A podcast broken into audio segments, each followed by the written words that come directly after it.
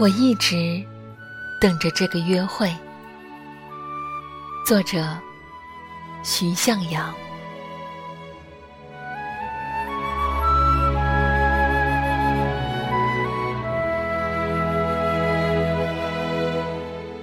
高速路的尽头，那是我的家乡。父亲褪去了一件棉大衣。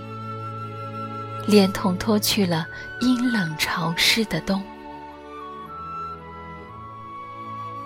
红梅开得正艳，如绝世美人。阳光正好，蝶舞蜂飞。我一直等着这个约会，与这十里春风，在家乡的原野上，在悄然绽放的花蕾中。